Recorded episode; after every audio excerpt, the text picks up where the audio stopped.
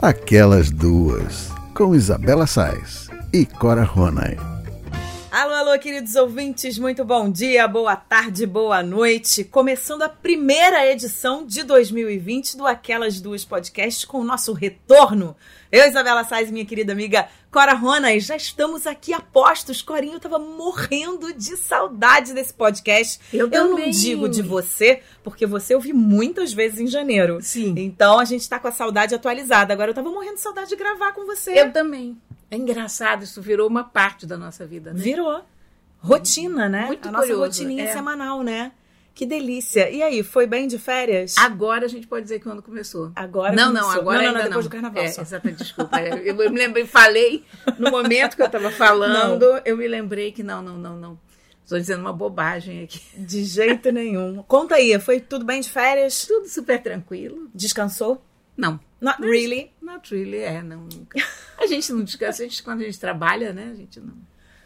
Tá certo. Mas, Mas, eu estava com saudade de comentar as coisas da semana, de bater papo com você, de, enfim, desse, desse papo da gente, né? Não, e toda hora que acontecia alguma coisa, eu falava, ó, tá aí pra falar no podcast. Ih, não, não vai dar pra falar no Pois podcast é. que a gente tá de férias. E como teve coisa, né? Muita. Olha, alguns ouvintes entraram no nosso perfil no Instagram, no arroba aquelas duas podcasts, pra falar isso. Falar, gente, como é que vocês vão fazer? Vocês vão ter que fazer alguns programas. Uma pra- retrospectiva uma do retrospectiva mês. do mês. É isso. Porque tá complicado, né? Então tá. Tá aí com combustível pra a gente prosseguir? Sim, com Vamos toda que vamos? certeza. Vamos embora. Então a gente começa falando de coronavírus. O coronavírus é assunto no mundo todo. A epidemia já matou 362 pessoas até o momento, sendo uma nas Filipinas e o restante na China. Mais de 20 países em quatro continentes já foram afetados. Só na China são mais de 17 mil suspeitas. Segundo o Ministério da Saúde, o Brasil já registrou 16 possíveis casos que ainda não foram confirmados. No último domingo, os Ministérios da Defesa e das Relações Exteriores disseram que o governo vai trazer de volta todos os brasileiros que estão na cidade chinesa mais afetada pela epidemia, Wuhan, e que queiram retornar ao país. A Organização Mundial de Saúde emitiu o primeiro alerta para a doença no dia 31 de dezembro do ano passado. A primeira morte foi registrada no dia 9 de janeiro na China. Ainda não se sabe como se deu a primeira transmissão para humanos, mas a suspeita é de que tenha sido por algum animal silvestre. Foram identificados sintomas como febre, tosse, dificuldade para respirar e falta de ar. Em casos mais graves, há registro de pneumonia, insuficiência renal e síndrome respiratória aguda grave. Nós conversamos com o infectologista Edmilson Migovski para entender melhor o que se sabe sobre o coronavírus e quais os riscos desse surto. O coronavírus é sim uma ameaça porque tem mostrado uma taxa de letalidade, que seria a taxa de, taxa de, de letalidade. Em cada 100 pessoas que desenvolvem ou que se infectaram com esse coronavírus novo, duas, né, em média, vêm evoluindo para óbito e cerca de 10 a 15 pessoas em cada 100 vêm apresentando um quadro de maior gravidade, exigindo internação. Então, realmente é um quadro, é uma infecção nova, né, que vem mostrando uma redução da letalidade, mas que ainda assim é bem maior do que dengue, por exemplo, é bem maior do que o H1N1. Então, realmente é algo a se preocupar. Mas nesse momento no Brasil, até presente data, não tem eh, nenhum caso de coronavírus no Brasil comprovado. Então, a preocupação recai muito mais eh, nas autoridades sanitárias, que têm que se preocupar com aeroportos, portos, aeroportos, portos e fronteiras, assim como detecção precoce dos casos, caso surja, para poder fazer o isolamento eficiente dessas pessoas. Então, a preocupação das mães é redobrar o cuidado com a higiene dos filhos, lavando as mãos, orientando esse, esse hábito né, que deve ser realmente incorporado ao dia a dia do brasileiro.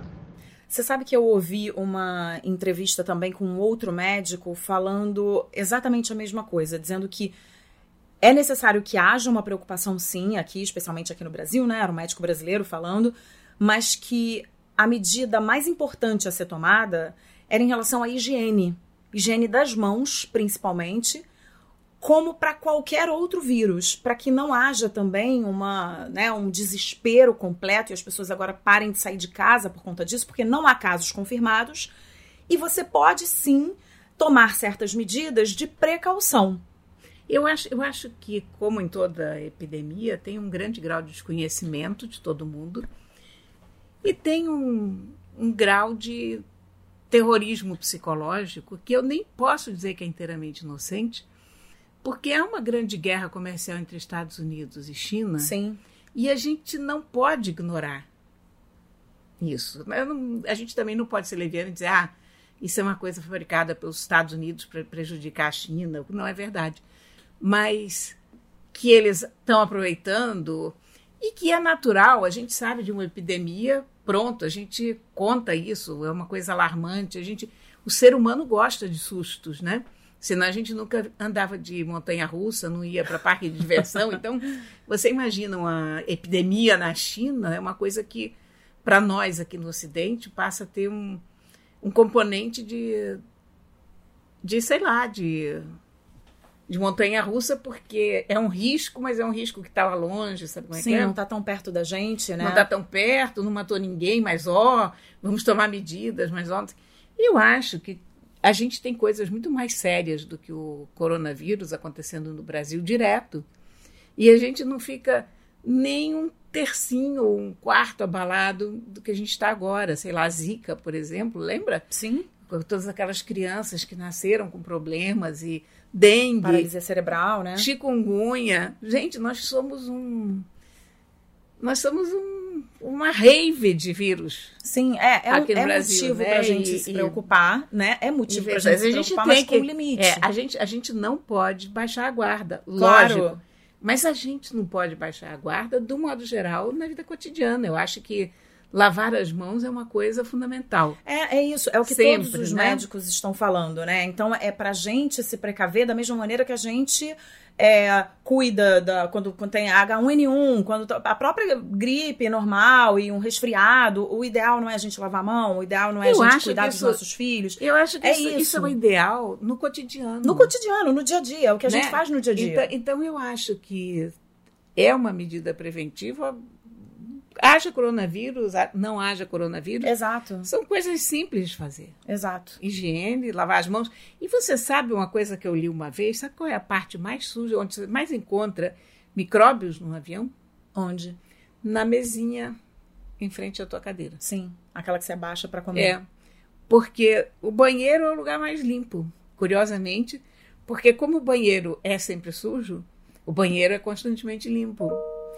O, a mesinha fica sempre guardada lá num canto, virada E às vezes frente. passa despercebido. E passa despercebido e está lá cheia de bactérias e tal. Então, nessa época de coronavírus, uma coisa que vale a pena é você carregar aqueles lencinhos, Lencinho umedecido, né? lencinho umedecido e limpar a bandejinha do avião. Outra coisa que é super importante também, que é muito tranquilo de você carregar pra onde você for, é um álcool gel que não pesa Sim, na bolsa evidente. e que faz muito esse papel. Toda mãe de criança Todo mundo tem, É. né? Assim, quando a gente tem criança principalmente, mas não custa nada a gente levar numa necessaire na bolsa, principalmente nesses tempos, um álcool gel que você vai passar ali na mão, né? É, se não me engano, era com Daniel Becker, que é um pediatra é, bastante conhecido aqui no Brasil, ele dá muitas palestras que eu estava assistindo essa entrevista e ele estava falando, não precisa fazer um alarde gigantesco, não precisa sair por aí dizendo para todo mundo ficar em casa, para ninguém falar mais com Não. ninguém, para ninguém mais dar beijo ninguém, não é isso. É apenas tomar certas precauções e observar e entender o que, que vai acontecer. Agora, a gente estava falando de avião, né? É, ontem eu voltei de São Paulo e eh, eu fiquei muito impressionada porque eu vi muitas pessoas no aeroporto de Congonhas de máscara. Sério? Muitas. Não era assim poucas, eram muitas. Eu olhava para um lado e tinha uma pessoa de máscara. gozada. No meu voo, duas pessoas estavam de máscara e não tiraram porque eles me chamaram a atenção é, ali no, no check-in, no- no- no embarque. E aí eu falei, será que eles vão estar no meu voo? Não vão, eu vou observar. E eles estavam no meu voo, era um casal, eles estavam no meu voo, sentaram, eles não tiraram a máscara em nenhum momento. Eles nenhum eram chineses momento. ou ocidentais? Não, brasileiros Ah, que coisa curiosa, né? É, e aí eu vi outras pessoas, assim, não, não era o aeroporto inteiro, tava longe de ser isso, mas eu vi pontualmente algumas pessoas de máscara, e isso me chamou a atenção, porque eu não imaginei que eu fosse ver, eu acho que, claro, a gente tem que Não se é precaver, hábito brasileiro. mas não é hábito brasileiro, você não vê isso, né? É. Aquela foto clássica que a gente viu há pouquíssimo tempo, de pessoas na Tailândia, acho que foi até capa do Globo, né? É. das pessoas na Tailândia no metrô e todas as pessoas, era uma foto frontal É. e todas as pessoas estavam de máscara. Ok, estão mais próximos também, né? Estão se precavendo. Agora, aqui. isso me chamou muito a atenção. Eu fiquei, caramba, o pessoal já está usando máscara, né? Porque é isso que a gente está falando. Tem que haver precaução? Tem. A gente não pode ignorar que isso está acontecendo. Pode chegar aqui? Pode. Mas não pode ser esse alarde todo, porque daqui a pouco tá todo mundo desesperado e, né, por uma coisa que ainda nem existe aqui, É. né? E bom tomara que não senso, chegue. É, É, bom como senso. sempre, em todas as circunstâncias, a palavra-chave é bom senso. É bom senso. É isso. Vamos repetir isso, acho que o ano inteiro, né, Cora? Vamos. É, é, e será pouco. É, agora vamos ouvir uma última sonora do Dr. é, Edmilson Migovski, que ele fala o que, que a gente deve fazer, então, para evitar, para se precaver, já que a gente está falando tanto em precaução. A melhor forma de evitar essa, essa doença nova, né, o coronavírus novo e outras infecções respiratórias é mantendo uma distância de pessoas enfermas, mantendo uma distância de no mínimo dois metros de pessoas com doença infecciosa respiratória, viral principalmente, é, lavando bem as mãos, as pessoas que estiverem enfermas usarem máscara para evitar disseminar para outras pessoas, espirrar, né, protegendo o rosto com a dobra do braço e não com as mãos, fazer uma boa higiene das mãos é fundamental. Né? Não compartilhar, por exemplo, utensílios como garfo, copos, canudos e toalhas também. Tudo isso seria de uso pessoal. Então são as dicas do momento.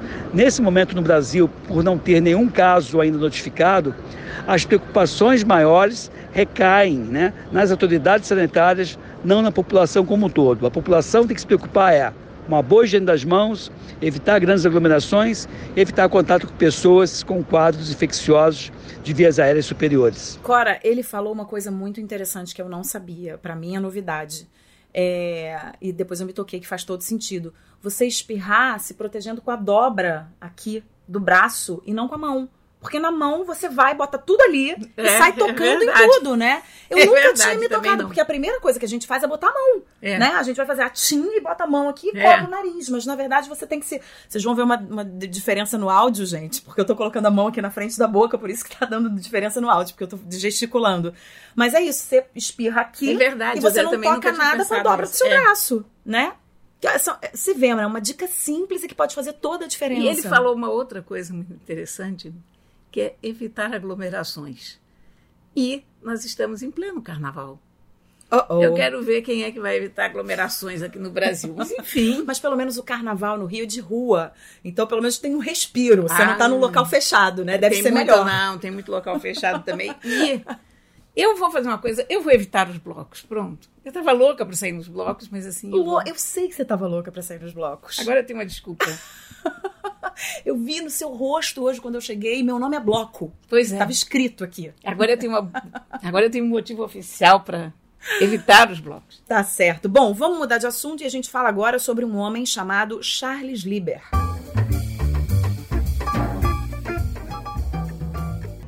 E por falar em China, o diretor do Departamento de Química e Biologia Química da Universidade de Harvard, Charles Lieber, de 60 anos, foi preso sob suspeita de esconder seu suposto papel num programa do governo chinês que, segundo autoridades de segurança, rouba segredos comerciais de outros países. A justiça americana investiga centenas de casos como esse. Dois cientistas chineses também foram presos. O curioso da prisão de Lieber é que ele não tem origem chinesa e é uma figura conhecida numa das universidades mais respeitadas do mundo. De acordo com as investigações, o cientista teria recebido um salário de 50 mil dólares por mês da China, além de quase 160 mil dólares em despesas por ano. Ele também teria recebido um milhão e meio de dólares para instalar um laboratório na Universidade de Tecnologia em Wuhan, província chinesa mais afetada pelo coronavírus. Como recebe fundos de pesquisa do governo, Lieber deveria relatar qualquer conflito de interesse financeiro estrangeiro. Essa prisão é o mais recente acontecimento de uma saga de um suposto esquema de roubo de propriedade intelectual. Agora, essa história tá mal contada, né, Cora? Primeiro porque ele não é chinês, né? É uma, É uma, coisa história estranha. fa- Tem essa é uma história do história laboratório em. Wuhan. Eu, eu fiquei fascinada com essa história, porque por vários motivos, né? O mundo é muito cheio de universos paralelos, de coisas que a gente nem imagina, não conhece, ignora, enfim. Esse cara era o diretor do. Era, acho que continua sendo, embora ele tenha sido posto de licença em Harvard, mas ele era o diretor do Departamento de Química e Bioquímica da Universidade de Harvard. É um daqueles permanentes candidatos ao Nobel, uh, fez algumas das descobertas mais importantes em nanotecnologia dos últimos tempos. Ou seja, um crânio. É uma coisa que a gente nunca. E a gente nunca tinha ouvido falar nesse cara. É um cara que recebeu 15 milhões de dólares do governo americano para fazer pesquisa. Olha, para você receber 15 milhões de dólares para fazer pesquisa, você tem que ser muito, muito bom. Sim, muito respeitado, né? né? Então, a gente pensa quantas pessoas dessas não tem pelo mundo e a gente simplesmente nem sabe que elas estão lá, né? A gente e essas pessoas estão fazendo. Ele foi ver, ele, ele me fascinou esse sujeito por vários motivos. Uh, primeiro porque eu não sabia que ele existia, então eu fico sempre fascinada com o tamanho do desconhecimento da gente, sabe? Eu digo, gente, como pode, né? Uma carreira. muita coisa que a um gente gênio desse, uma coisa brilhante, mas porque não é uma uma ciência mais popular, ou porque não é um músico, ou porque não é um escritor, a gente nem sabe que está lá. Uh, depois, porque ele é uma pessoa fascinante mesmo, porque o assunto que ele estuda é sensacional. Ele estuda a interação da nanotecnologia com a biologia. Então, grego, praticamente para mim. Grego para todo mundo. para todo mundo, né? Não é só para mim. A pesquisa mais recente desse homem são mecanismos, ferramentas tão pequenas que possam ser injetadas no cérebro e tem a mesma estrutura dos neurônios e do a mesma assim, ou seja, neurônios artificiais. Não são neurônios artificiais, são ferramentas para gravar ou atuar sobre as ondas cerebrais, mas que têm a mesma dimensão dos conectores naturais dos neurônios, uhum. esses vasinhos miúdos, aquelas coisas que a gente tem no cérebro que são praticamente invisíveis ao olho nu. Então você faz isso tecnologicamente, você põe uma coisa dentro do cérebro que pode ajudar em casos de uh, esclerose, Alzheimer. de epilepsia, de Alzheimer e sei lá que outros casos se podem inventar em relação a isso. Então, você imagina o valor dessa tecnologia, a importância claro. desse campo, né? E esse cara vai para a China pesquisar. E eu fiquei pensando, por que é que um cara sai de Harvard para ir para a China? Porque eu entendo uma pessoa sair do Brasil para Harvard. Eu entendo uma pessoa sair do Brasil para praticamente qualquer lugar do mundo, porque você não tem dinheiro para pesquisa no Brasil. Você se lembra da Suzana, Suzana Herculano, Suzana Herculano Reusel, que faz, é uma das principais pesquisadoras de neurologia no Brasil, conseguiu manter o laboratório dela funcionando graças a um crowdfunding. Uhum. Precisava, coitada, de 100 mil dólares. Uma bobagem, economia doméstica. Imagina, né? O que é isso para quem realmente investe em ciência, né? E saiu do Brasil porque recebeu um, uma proposta do exterior, saiu a contragosto. Ainda saiu patrulhada por Totalmente. Eu me lembro, de, eu me lembro de quando ela saiu, que ela deu essa notícia também no Facebook, dizendo para a comunidade toda dela que ela não tinha, ela não estava conseguindo recurso para fazer, para completar as pesquisas, para fazer as pesquisas dela, e todo mundo caindo em cima dela, ah, que absurdo ir para o exterior. Essa esquerda Gente, iluminada, né? É, ela, sabe, é uma neurocientista que quer realizar o trabalho dela e que não está conseguindo realizar o trabalho dela dentro do próprio país. É. Eu tive é, muito contato com a Suzana, porque a Suzana foi minha colunista quando eu trabalhava em rádio, ao vivo ela foi minha colunista, a gente tinha um dia por semana, como eu tinha com você. Ela vinha um dia por semana e a gente falava sobre, falava sobre neurociência. Ela é extremamente competente, extremamente inteligente, fala de neurociência de uma forma super didática, ou seja, uma pena a gente perder não, um profissional É um cérebro dessa. que a gente não podia perder, É um né? cérebro que a gente não podia perder, é isso. Mas você tinha um governo Dilma que, segundo todo mundo, era uma perfeição, lindo, não tinha nada errado. E deita perder uma pessoa dessas e o pessoal ainda patrulha. Pois é. é. que o, o, Brasil não tem jeito não, cara. Pois é. Nem para um lado nem para o outro. Mas enfim. Enfim, voltando para o Charles. Voltando para Charles Lieber, a gente fica pensando por que que um cara que estava em Harvard, que tinha conseguido todo esse dinheiro do governo, por que que esse cara vai para a China?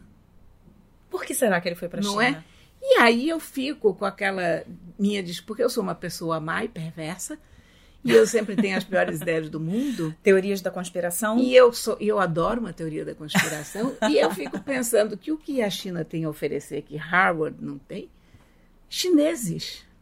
Eu só posso imaginar isso. Quer dizer, que o que a China deve ter oferecido para ele, além dos 10 mil dólares e não sei o quê, mas isso não é nada que os Estados Unidos não pudessem oferecer, é eventualmente testar em humanos. Eu não sei se isso aconteceu.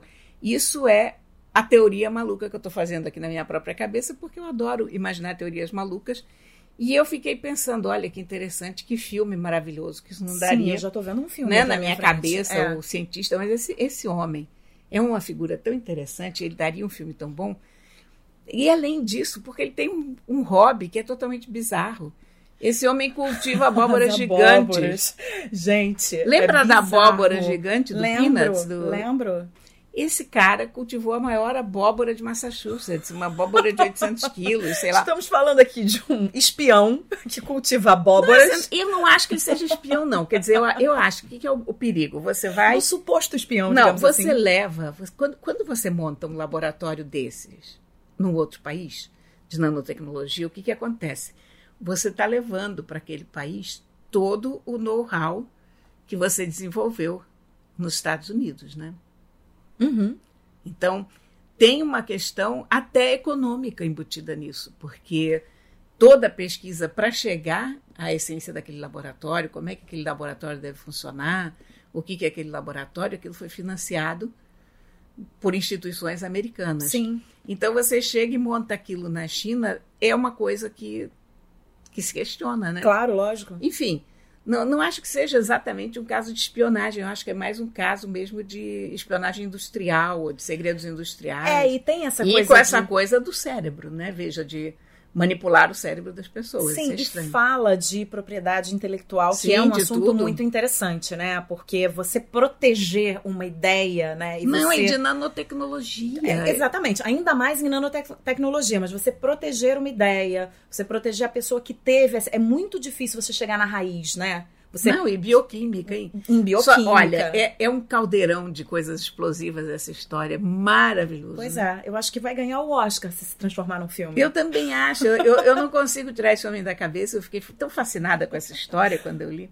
Vamos acompanhar então o que, que vai acontecer, as cenas dos próximos O capítulos. pior é que eu fico meio frustrada porque ninguém está falando nisso. Eu gostaria de ler mais sobre, Você pode escrever um artigo sobre, sobre, ele. isso, você sabe? Pois é, mas eu queria alguém lá nos Estados Unidos que está perto das fontes. e- Tem, com certeza tem alguém, só vasculhar agora. É, eu, eu Porque como a procurar. gente começou falando, a gente não sabe de tudo que está acontecendo, quanta coisa a Exatamente, gente desconhece. Com é. certeza tem um jornalista que está atrás desse cara, falando só sobre É. esse cara. Vamos pesquisar que a gente vai Eu descobrir. cheguei a encontrar fotos dele com as suas abóboras gigantes. E foi muito interessante. Eu vi, você me mostrou. vale a pesquisa, né? No mínimo, vale a pesquisa sobre ele. Bom, mudando de assunto, já que a gente falou de Oscar agora no finalzinho. Olha lá o cascudo. Ó, o cascudo. Gente, eu O que, que preciso... o cascudo tá fazendo? Tá comendo, Tá a, comendo, a pedra? tá comendo aquela raçãozinha que eu pus pra ele. Ah, tá. Ele, ele fica sugando a ração. É, Gente, fazer um parênteses aqui, porque apareceu um dos cascudos. O cascudo, Ele fica sempre escondido. cascudo é um peixe que vive escondido. E toda vez que a gente começa a gravar podcast, os cascudos saem da toca para fazer uma exibição para Isabela. Por quê? Porque cascudos gostam de bons podcasts. Eu acho que cascudo, cascudo gosta de, de ouvir boa podcast. informação. Exatamente. Não é? De um bom papo. Então eles saem sempre que eles ouvem a nossa voz. É isso. É isso aí. Então vamos mudar de assunto e a gente fala agora sobre Oscar 2020.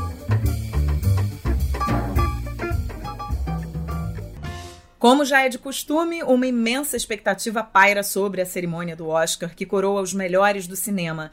E a premiação deste ano, que vai ser no domingo, dia 9, trouxe uma novidade. Um menu vegetariano e sem garrafas plásticas. Segundo a Academia de Artes e Ciências Cinematográficas de Hollywood, os petiscos servidos antes da cerimônia de entrega das estatuetas serão 100% à base de vegetais. O menu para o almoço anual dos indicados, que foi no dia 27 de janeiro, já seguiu essa linha. E o cardápio do Governor's Ball, um evento luxuoso realizado depois da cerimônia do Oscar, vai ser 70% vegano. Os 30% restantes vão ser divididos entre opções vegetarianas e outras com peixe ou carne. E não para por aí. Bebidas em recipientes de plástico vão ser eliminadas de todos os eventos do Oscar. O anúncio segue o exemplo de menus inteiramente baseados em plantas nos jantares de premiação do Globo de Ouro e do Sindicato dos Atores no início de janeiro. Corinha, eu gostei disso. Eu tô gostando. Isso tem sido feito, né, ao longo do tempo. E eu tô gostando principalmente dessa história dos, dos copos de plástico, dos talheres, enfim, de qualquer coisa que seja. é, que venha desse material. Sabe que Não ter é incrível. isso me revolta nos Estados Unidos há mil anos. Porque eu me lembro de ir para para Condex, olha, Condex já nem existe mais, que era uma feira de computadores gigantesca lá em Las Vegas, ainda nos anos 80. E tinha jantares enormes e festas enormes e festas metidas a luxo. Então, assim, vinham camarões enormes e ah, bifes e não sei o quê, assim, as melhores comidas que você possa imaginar, aquela ostentação culinária. Aham. E aí vinha prato de plástico e talher de plástico, claro, talher de plástico e prato de plástico de ostentação também. Então era aquele prato de plástico que eu tinha vontade de trazer aqui para casa, porque Sim. daria para usar durante seis anos com as crianças. Aquele mais duro, né? Aquele duro, com talherzinhos pintados de prateado, não sei o quê. Uhum. Mas eu ficava pensando, por que não usar pratos De talher- vidro. e De lavar? louça. sabe? Porque não bota, tá tirando emprego de uma pessoa que podia estar lavando, tá criando uma quantidade de lixo para o meio ambiente louca. Então eu sempre tinha uma implicância enorme com isso e com uma coisa que eu sempre impliquei que para mim foi assim a quintessência do, da poluição, que eram aqueles copinhos onde o pessoal punha o creme para botar no café Sim. que é o equivalente a uma colher de sopa de, de Uhum. creme. Então, cada, você imagina, cada colher de sopa de leite ou Vai num ou- copinho vinha daquele. num copinho minúsculo de plástico. Gente, bota uma porcaria de uma leiteira ali e cada um Claro. bota aquilo no seu café. Claro. Mas isso desde os anos 80. Então você imagina cada festa, cada coisa com, É, com esse gente... tipo de, de situação. E festas de luxo, você não pode nem dizer que os caras estavam economizando, né? Era uma visão tacanha do mundo mesmo. É, e eu acho assim, a gente está usando o Oscar como exemplo, mas eu acho que no nosso dia a dia é só a gente observar a quantidade de plástico é, que, que vem para nossa vida sem a gente nem perceber, a quantidade a de plástico, coisa, a coisa do Oscar é importante. de embalagens, etc e tal, né? A coisa do Oscar é importante por causa da visibilidade. Claro. Porque nós estamos aqui conversando sobre isso porque é o Oscar. Uhum. Né? Então eles pautam a conversa. Não, mas é por isso que eu tô te falando que eu achei incrível É, eles tomarem essa atitude, porque é isso, é uma vitrine, né? Eles É. estão ali, tá todo mundo olhando pro Oscar, tá todo mundo falando do Oscar. Então, se você sabe que eles estão evitando esse tipo de coisa, isso serve de exemplo para as pessoas fazerem isso em casa também. E a questão também dos alimentos, do menu vegetariano, etc., com, com, com um pouco de peixe, um pouco de carne, mas 70% desse menu ser vegetariano, ser vegano, eu também acho muito bacana, porque Muito eu acho bom. que existe também uma inclinação hoje no mundo, as pessoas estão mais ligadas a isso, principalmente quando se fala em maus tratos animais, é, de você ver sabor, porque existe sabor em outros tipos de comida que não levam carne e são alimentos saborosíssimos. Você tem pratos com cogumelo que são saborosíssimos. Você tem. Agora, você lembra, a gente viajou pouco tempo atrás para São Paulo e a gente foi numa. A gente parou no meio da estrada é, e tinha uma hamburgueria, né? E aí, nessa hamburgueria, o menu da hamburgueria tinha um monte de hambúrguer vegetariano. Você mesmo falou, É, falou, eu nossa, fiquei olha a impressionada com isso. É. Não é? Porque normalmente uma hamburgueria de beira de estrada, você não teria nenhum hambúrguer vegetariano. E aqui não se É tratava isso. de um, se tratava de todo. Não, era... ah, Gente, o que é isso? Que eu tomei um susto! Isso é um gato subindo da mesa. Ô, ô, Matilda, pelo amor de Deus, olha aqui, tá querendo beber minha água, a gente falando um negócio importante. Vai pra lá. Pronto. Fala do menu da Mas enfim, era, era todo um cardápio de alternativas veganas e vegetarianas. Uhum. Eu acho que o mais importante disso é mostrar para as pessoas, quer dizer, dar à pessoa o conhecimento daquele cardápio, né? Porque a maior parte das pessoas fala, ah, detesto comida vegetariana e nunca experimentou. E se você não tem comida vegetariana para experimentar, você nem sabe o que, que é. É isso. Então, à medida que se torna mais popular, as pessoas também vão percebendo que é uma, é uma possibilidade, é uma Não, é alternativa. super possível e é saboroso. É, saboroso. Pode, pode ser muito gostoso. Pode ser muito gostoso. Eu até tenho conversado com alguns amigos sobre esse assunto e eu já tenho alguns amigos que são super carnívoros que estão fazendo uma experiência de, sei lá, dois dias na semana começar a introduzir uma dieta vegetariana e ver no que, que vai dar. E a resposta é muito positiva. É, caramba, eu não sabia que era tão saboroso. Eu não sabia que era tão bom. Gente, Então, mas você- se você fizer uma macarronada ao sugo, isso é um prato vegetariano. É, é isso. Aliás, Né? comemos uma muito boa. Muito gostosa, atrás, exatamente. Não é? É isso. Mas olha, então, voltando ao Oscar, essas premiações que eu falei agora há pouco, né? Que é a Globo de Ouro, a premiação do Sindicato dos Atores, elas são um esquenta pro Oscar e já mostraram quem tem chances de levar a estatueta para casa. No Sindicato dos Atores, Parasita levou o principal prêmio da noite de melhor elenco de filme, enquanto Renée Zellweger e Joaquim Phoenix foram eleitos os melhores atores do ano. Ela por Judy, muito além do arco-íris, e ele por Coringa, um dos filmes que lideram as indicações ao Oscar. Entre os indicados que mais se destacam na maior premiação de cinema também estão 1917, Era uma Vez em Hollywood e O Irlandês. O que, que você viu do Oscar, Cora? Muito pouco, mais ou menos? Eu vou fazer a Glória Pires. Não posso opinar. Não me sinto apta a opinar. Hum, Eu vi muito pouco. mas o que, que você viu? O que, que eu vi? Você viu Democracia em Vertigem, que Eu é vi tá Democracia em ao- Vertigem. ao Eu vi o Coringa. Coringa. Eu vi o casamento, aquele. É... História de um casamento. História de um né? casamento. Ahn, que mais que eu vi? Eu não sei, eu vi pouquíssimo. É, eu vi pouco também. Vi eu pouquíssimo. vi Parasita, eu vi História de um Casamento, eu vi Coringa, eu vi Democracia em Vertigem e eu vi esse final de semana 1917. É, Eu acho Parasita um filmaço. Filmaço. Pra mim, eu acho que é o melhor, é o melhor Eu filme. adoro filme coreano. É. eu, eu sou fã de filmes É coreanos, então provavelmente eu vou gostar. É, a gente até falou sobre, sobre esse filme aqui no dia que eu dei a dica, né? Agora, o História do Casamento, você escreveu uma, uma crítica que você não gostou Não muito, gostei muito, né? não. Eu gosto muito do filme, mas acho que não é um filme que vai ganhar o Oscar. Acho Mas que é não engraçado, eu nem considero ele um filme de Oscar, sinceramente. É, mas eu acho que desde que o Oscar aumentou a lista dos indicados, você lembra que o Oscar não indicava tantos filmes assim? Era bem menos, Era, né? Né? Era uma quantidade bem menor. Desde que ele aumentou, e até acho isso democrático, porque desde que aumentou, tem filmes de todos os tipos é, nessa lista. E eu acho bom que tenha, né? Porque aí você não fica com uma lista de quatro, cinco filmes, todos de guerra, todos de, sei lá, biografias. Então eu acho justo que você Mas eu, tenha. eu tô me sentindo muito Glória Pires nesse Oscar. Total. Ah, mas você viu. Alguma coisa você muito viu. pouco. Mas Muito enfim, pouco. e aí, em relação a essa coisa da, da lista, eu acho legal ter vários, vários tipos de filme. Aí o Parasita eu adorei, História de um Casamento eu também gostei muito, mas eu acho que eles não levam o, o Oscar. O Coringa eu amei, você não. Não, detestei. Cora detestou o Coringa. Quer dizer, eu na adorei. verdade, quanto mais eu penso sobre o Coringa, menos eu gosto. Pronto. É um daqueles filmes que vai se firmando negativamente na minha cabeça. Agora, o Democracia em Vertigem eu acho um ótimo documentário, apesar de eu achar que tem algumas coisas ali que não são muito condizentes com a realidade, mas eu acho um ótimo documentário. Como realização, eu Eu, acho go- eu gosto muito, muito, eu gosto muito do filme como filme. Como filme, como documentário. E- e Trabalho eu- de pesquisa primoroso. Não é, não é jornalismo, as pessoas confundem muito. O problema com democracia em vertigem, o que dá, cria essa confusão toda, é que as pessoas acham que o documentário tem que ser necessariamente um trabalho jornalístico e imparcial. Uhum. Não é assim. O documentário apresenta uma visão dos fatos. Quando você vê um documentário do Michael Moore, por exemplo, aqueles documentários têm um viés ideológico muito grande. Muito são a forte, visão claro. do Michael Moore. Esse documentário é a visão específica da Petra Costa sobre a realidade brasileira.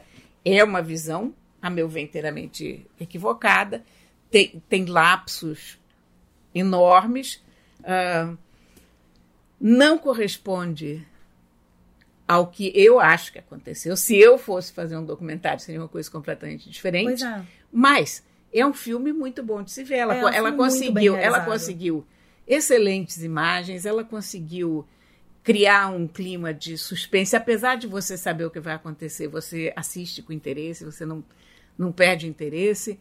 Ah, achei a trilha sonora muito boa. Achei- gostei, gostei mesmo do filme É, como, eu como gosto filme. muito. Como realização, eu gosto como, muito. como e, cinema, eu gostei muito. e é o que você falou, assim, o documentarista É uma, nunca visão, tá é uma visão pessoal. Não, e o documentarista, a partir do momento que ele, ele já assume é, o interesse por um assunto X ou um assunto Y, você já imagina que ele tem uma opinião sobre esse assunto, né? Que ele tem um posicionamento sobre esse assunto. E ela, ele vai e ela, mostrar ela mais deixa. do lado dele. ela deixa claro, e as pessoas dizendo, ah, mas é uma peça de propaganda do PT. Eu concordo, eu acho sim que pode servir como peça de propaganda do PT. Porém, É o ponto de vista É dela. o ponto de vista dela. já que vi gente, já vi gente chamando ela de psicopata. porque- Porque ela tem um ponto de vista. Porque ela Agora, tem um ter um ponto ponto de de vista é porque a pessoa é psicopata, realmente. Então, as pessoas estão todas ficando malucas, Não, né? completamente. Eu acho que ela conta a história dela muito bem. É a história que ela resolveu contar. Quem não estiver satisfeito pode pegar a sua câmera e ir lá fazer o seu próprio documentário, dando a sua versão dos fatos e, E pronto. não precisa nem né? ver. Pois é. Agora, por, pra finalizar, tem o 1917 que eu fui ver esse final de semana, então tá super fresco aqui na minha cabeça. Eu achei um filmaço, é um filme de guerra primoroso. E o Sam Mendes, ele, ele filmou pra parecer que o filme era uma tomada só. Que o filme inteiro é uma, numa tomada só. Então é muito interessante. Muito interessante. Porque tem cenas muito longas, muito longas, e cenas que colocam você dentro do filme, dentro da trincheira. Então é muito, muito, muito interessante de assistir. E aí eu queria dar uma dica para o nosso ouvinte. É muito legal. E eu queria dar uma dica para o nosso ouvinte, é, que tem no YouTube, tem um, um making off falando sobre as curiosidades do filme. Então, assim, as quantidades, a quantidade de, ve de, de vezes que eles tiveram que ensaiar cada cena. Porque como eram cenas muito longas, né? Foi um filme feito de uma maneira diferente, então tinha que estar tudo muito ensaiado, porque o filme é como se fosse um balé, é como, né? As coisas vão acontecendo uma atrás da outra, e você vai vendo, tem câmeras que flutuam ali por cima. Tem, olha, tem cenas muito, muito legais assim de ver e de você, na hora que você tá assistindo o filme, você começa a pensar, caramba, como é que esse cara fez isso? Onde é que ele tá? Onde é que essa câmera tá? Como é que ele tá conseguindo me colocar tão dentro do filme, sabe? Então eu achei primoroso. Eu acho que é um grande concorrente, mas eu não vi todos, então não tenho como dizer, mas acho que é um super concorrente em 1917. É isso. Mais alguma coisa sobre o Oscar? Quer falar mais alguma coisa? Quer... Não me sinto- And the Oscar goes to... Não me sinto Não sente preparada, preparada para opinar. para opinar. Ok, então vamos mudar de assunto. Falamos agora sobre diversidade.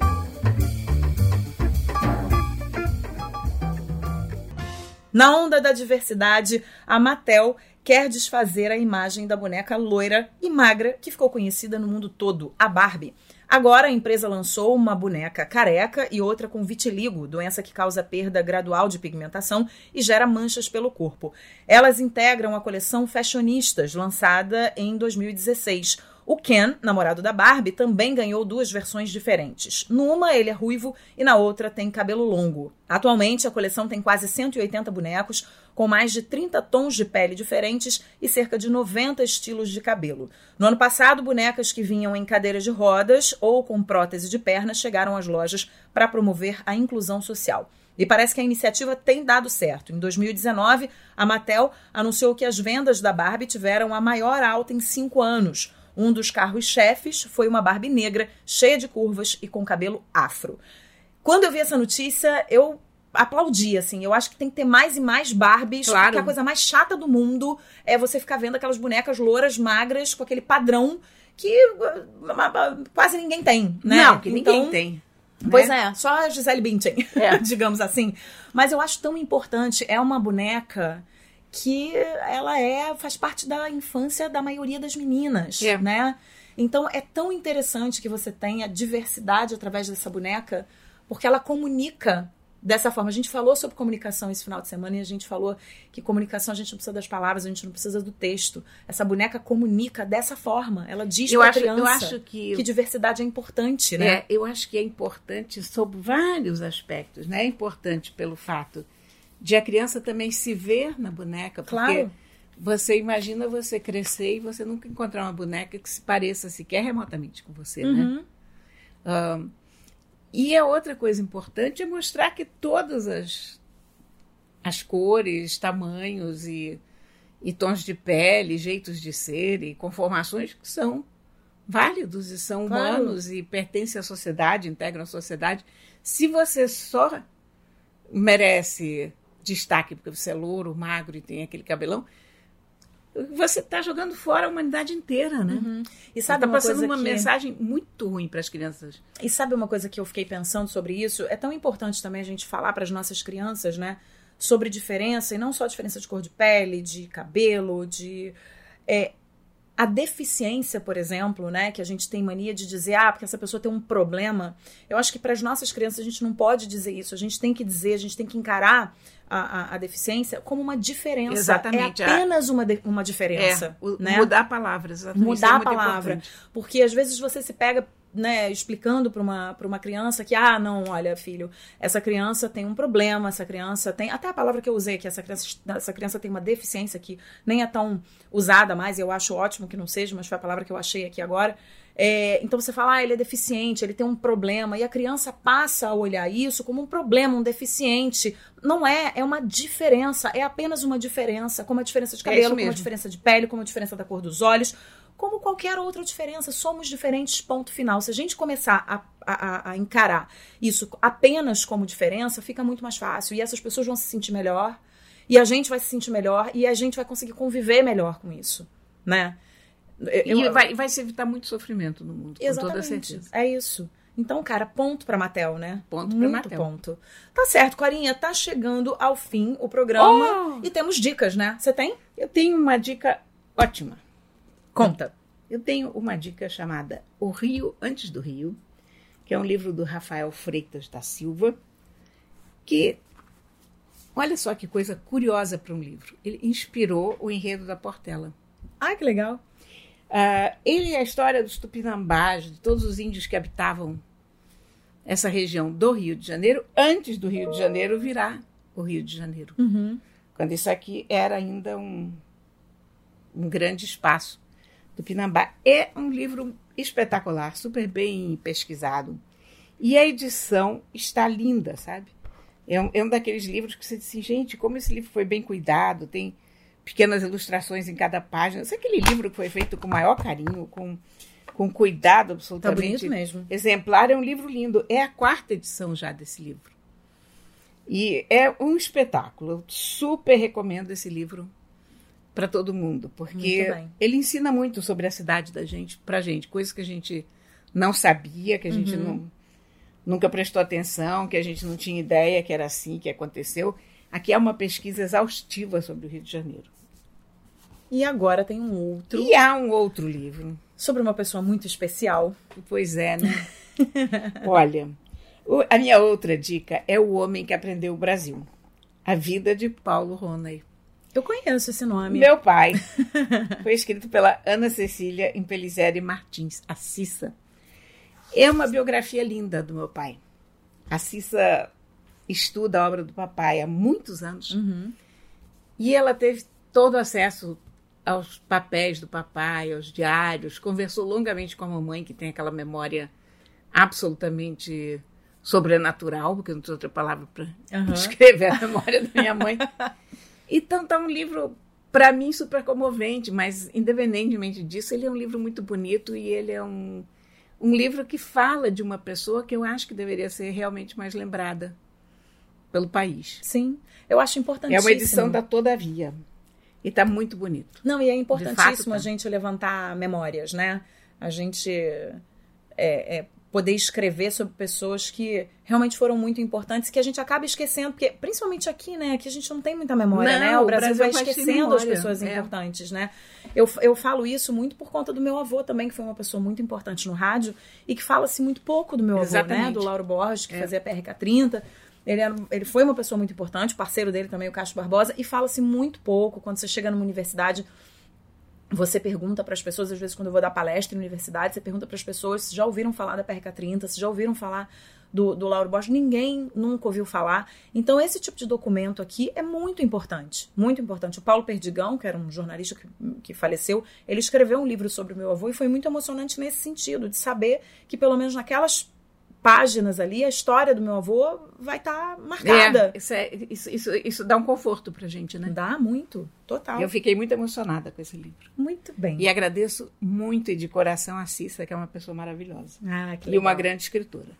Muito bem, então a minha dica de hoje é uma exposição que está lá em São Paulo, no Museu da Imagem do Som, no MIS de São Paulo, é, sobre os musicais do cinema. É uma exposição linda, fui ver esse final de semana. É, faz uma viagem desde o início dos musicais até os musicais mais contemporâneos. E tá muito bem. é, é, A curadoria é, é- é muito, muito bonita, tá muito bem organizada.